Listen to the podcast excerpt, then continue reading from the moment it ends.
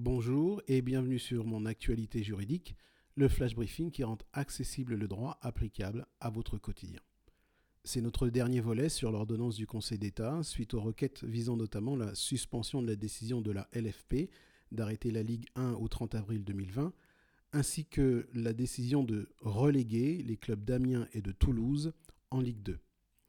Et à cette occasion, nous abordons le terme juridique de la semaine qui est référé suspension.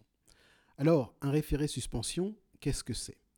Eh bien, interrogeons la skill mon assistant juridique pour le savoir.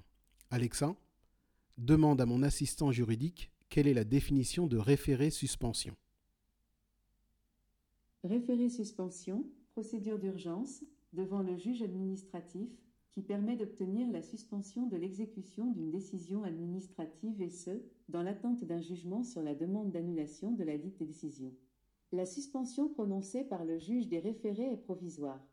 Elle cesse de produire des effets dès que le juge s'est prononcé sur la demande d'annulation.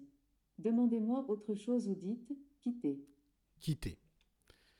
Le référé suspension est donc une procédure d'urgence. Dans le cas de la décision du 9 juin dernier, le Conseil d'État n'a procédé qu'à la suspension de la décision de relégation des clubs d'Amiens et de Toulouse.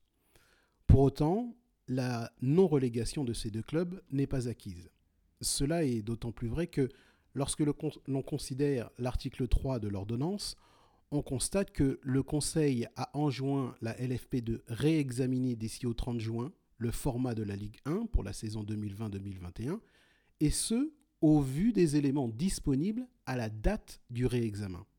Donc, rien n'interdit qu'une nouvelle convention entre la LFP et la 3F soit définitivement adoptée avant le 30 juin, convention en vertu de laquelle le format de la Ligue 1 serait maintenu à 20 clubs. En fait, nous avons vu que le Conseil d'État reconnaît une grande marge d'appréciation à la LFP qui agit dans l'intérêt général du football français. C'était donc le terme juridique de la semaine.